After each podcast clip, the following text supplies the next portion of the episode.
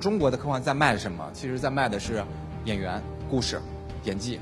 那好莱坞的科幻在卖什么呢？特效、制作、场面，还有故事的深刻性，大家还是不太一样的。中国的科幻其实不能算是完整的科幻，那更多的是一些科幻的元素内核啊，可能还是喜剧，可能是爱情。在我们在做一个作品创作的时候，当跟市场啊出现矛盾的时候，我怎么去解决这个矛盾的问题？啊，它是一个复杂的过程，逆袭中的偶然一个必然哈。必然是什么呢？就是好的作品市场一定会奖励。为什么要叫偶然呢？偶然其实是对一个电影来说是一个非常高风险的事情。我前面做的足够好，前面都是九十分，但是我的定档定错了，发行宣传做错了，可能你整个电影最后就回到了二十分不及格的样子。我叫刘鹏，来自于猫眼研究院。我先讲一个啊姜文导演的电影啊，他是一个非常优秀的导演啊。姜文导演也是中国历史上第一个拿过两年票房冠军的一个电影导演。就之前有那个《让子弹飞》。还有那个《阳光灿烂的日子》啊，就很早了，拿过两年。然后呢，啊，在做《侠不压正》呢，是之前一部大家都知道《一步之遥》，《一步之遥》当时的一个市场表现不是特别的好，啊，姜文导演就想再拍一部电影，啊，他拍这部电影的初衷，他当时跟我们说是希望他的儿子也能看懂的一个电影，啊，他希望能够接地气一点，啊，不要大家都说看不懂。然后我我发现哈，因为跟这些导演接触，他们都有一个共同的特点，什么特点哈？就是专注，啊。这个专注是很可怕的。我们第一次跟啊姜文去聊市场的我们一些判断的时候，他就提到，我看数据比你们看的要细。他不是指市场数据，他做什么呢？他要还原北京城，他要去设计各个街道，因为好多是特效做出来的，他要去计算，啊，我怎么设计的还原的真实感会更强？啊，如果大家看过这部电影，会看到老北京的这些房屋啊，这些这些瓦就是房顶的设计啊等等，啊，他去算这个。啊，说我这个要要对大模型要仔细计算的啊，我比你们看的还要细。整体上来看的话，他其实是个非常专注啊，非常用心来做这部电影的。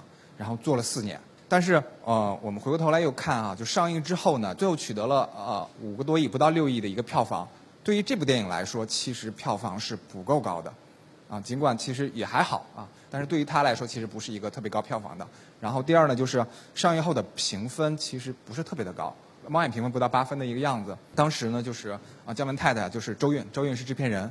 然后当时跟我们去交流，他就一直在问为什么？为什么这个上映后观众会不喜欢？啊，观众还是会出现各样的问题，到底是为什么？这个只结果也是低于我们的预期的，因为这个片子看的次数太多了。到最后我也觉得是很好，啊，为什么呢？这是我简单放了两个舆情的数据哈，我们对他的这个评论做了一个分析，发现的点是什么哈？就是啊，大家喜欢看是因为姜文。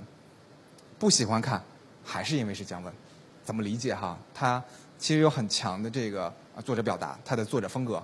我们看到就是在这五分以下的评论里啊，啊，这个有点儿这个词出现的特别多，有点儿后面跟的什么呢？大家觉得乱、晕、拖沓等等，他会提出各种各样的问题来。这个上面我们剥离出来的哈，我们把它提炼出来。其实姜文导演碰到的问题是什么？就是品牌的双刃剑。当观众来看姜文导演的作品的时候，他的对标戏发生了变化啊，不再是一部普通的电影，而是他之前的作品啊，而是《让子弹飞》啊，所以他接下来的作品如果再出现一些质的飞跃的话，就是要超超越他的前作啊。那这个点上，基本上我们看到的一些大导演都碰到了，这也是品牌或者说名人他自己带来的一把双刃剑吧。那现在市面上到底什么样的电影卖得好呢？我举了三个啊，这个是中国影史的 top 三啊，国产电影。第一名的是《战狼二》，啊，第二名的是《流浪地球》，啊，第三名的是《红海行动》。大家如果看这三部电影，会发现它们有什么特点？第一，不是喜剧，也不是奇幻类的电影，啊，也不是我们原来的那种古装片，都不是，也不是爱情片，都不是，也没有那么多大卡司的出现。他们为什么能够取得这么一高的票房呢？啊，这个其实也呼应了之前提的一点，是不是要看衰这个市场啊？其实我们在上影节的时候也提到这个观点，就是市场不是不好了。而是有没有好的作品来满足市场啊？如果你的作品足够好的话啊，它票房会很高。所以今年出现了两部四十亿以上的电影啊，一部是《流浪地球》，一部是《复联四》。这个中国历史上出现四十以上的也就足足不过是三部而已，今年就出现两部。所以是说啊，还是这个道理，就是如果有好的东西出现的时候，观众会来看的。那我们看《流浪地球》啊，我举个例子啊，就是正好是前几天参加了一个科幻的论坛，然后跟几个导演也在聊《流浪地球》。《流浪地球》为什么能够卖得好啊？我们再去研究它的时候会发现。就是中国的科幻跟好莱坞的科幻有什么区别？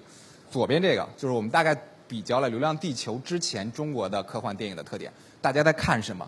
它越往上啊，就是右上那边越往上，右上角代表越好，外轴这个越高，代表是中国科幻的特点。这个 X 轴越长的这边代表了好莱坞特点。就整体上来看，中国的科幻在卖什么？其实在卖的是演员、故事、演技，对吧？那好莱坞的科幻在卖什么呢？特效、制作、场面，还有故事的深刻性，大家还是不太一样的。中国的科幻其实不能算是完整的科幻，那更多的是一些科幻的元素啊，它内核啊，可能还是喜剧，啊，可能是爱情。那《流浪地球》发生了一个变化，《流浪地球》其实我们看到它的一些卖点啊，第一位的是特效，它的特效达到了一个好莱坞的水准，大家觉得特效很棒，对吧？这个没想到中国从预告片的时候就看出来了，没想到中国还能做出这样的片子来。第二点呢，就是剧情感人，制作用心，然后再往下是喜欢吴京，情怀爱国。就整体上来看的话，他把这两个揉在一起了，把好莱坞的一些优点和中国中国的一些优点揉在一起了。啊，再看三部片子哈，《白蛇》大家有看过吗？老师好，没反应。那最好的我们都没看过啊，那我就随便找一个讲了。讲老师好吧？于谦老师的第一部自导自演的电影，主要是于谦来做的这件事情。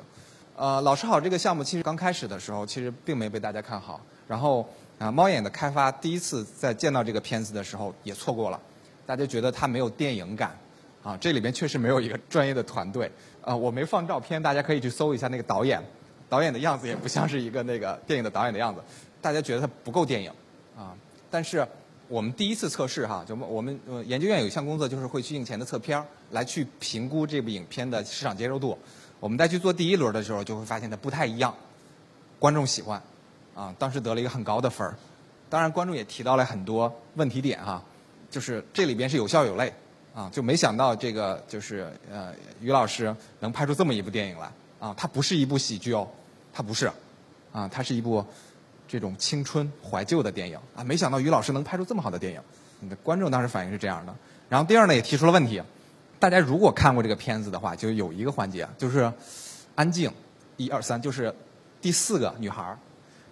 我们在做第一版的时候，这个安静是出车祸去世了的，是死的，是死的。这一块观众就很难接受。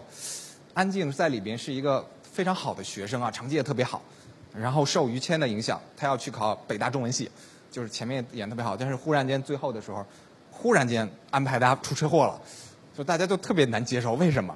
我们当时看到这个结果之后呢，我们就跟导演啊，当时搞这个导演去讨论这个问题，我们要不要把结尾调整一下？我们发现，其实最开始的时候，这些创作是有坚持的啊啊！但是在于老师和这个导演之前，其实他没有碰到这个阻碍。我们就大概的聊，说这块观众接受不了，就为什么要让他死？感觉很很突兀的呀。然后导演就开始改这个片子，呃，所以大家我不知道看了没有？要看过的话，安静后来没死，这是上映版，就是做了些调整。就电影其实是牵一发而动全身的，他改了这儿又出现了新的问题。新的问题是什么？为什么于谦老师要二十年后要去看《安静》？啊，大家没看过片子，可能联想不到，就很怪。就是他没有没有去世，但是于谦扮演的一个老师又非常的伤感，然后又离开了学校，然后又又去哪儿？但二十年后他又来找安静，就觉得又很怪。这碰到的点是什么呢？在我们在做一个作品创作的时候，当跟市场啊出现矛盾的时候，我怎么去解决这个矛盾的问题？啊，它是一个复杂的过程。还好的是说，最后改完之后。啊，还是一个比较高的分儿啊，没有什么特别大的问题。那我们怎么能让这个好的作品出来呢？其实中间有很多很多的事情，就包括为什么要改名儿？它最开始也不叫《老师好》，包括为什么又定档到三月二十二号来上映？它之前是贺岁档上映。其实中间有很多轮的讨论。那这个讨论的过程中，其实我们在想的是让如何让一个好的作品出来。那如果是说它没有改到三月二十号上映，而是在去年的贺岁十二月底的时候来上映。可能就不会是现在的票房成绩，啊，如果是他不改名儿，可能也不是现在的票房成绩。对于一个电影来说，其实影响它成功的因素会非常的多。但我这个主题为什么叫逆袭中的偶然与必然？哈，必然是什么呢？就是好的作品，市场一定会奖励。啊，如果你足够好的话，下一部四十亿的作品很快会出现。为什么要叫偶然呢？偶然其实是对一个电影来说。啊，是一个非常高风险的事情。我前面做的足够好，前面都是九十分，但是我的定档定错了，发行宣传做错了，啊，可能你整个电影最后就回到二十分不及格的样子。啊，最好的我们也是这样，白蛇也是这样。好，后边没有了啊，谢谢大家。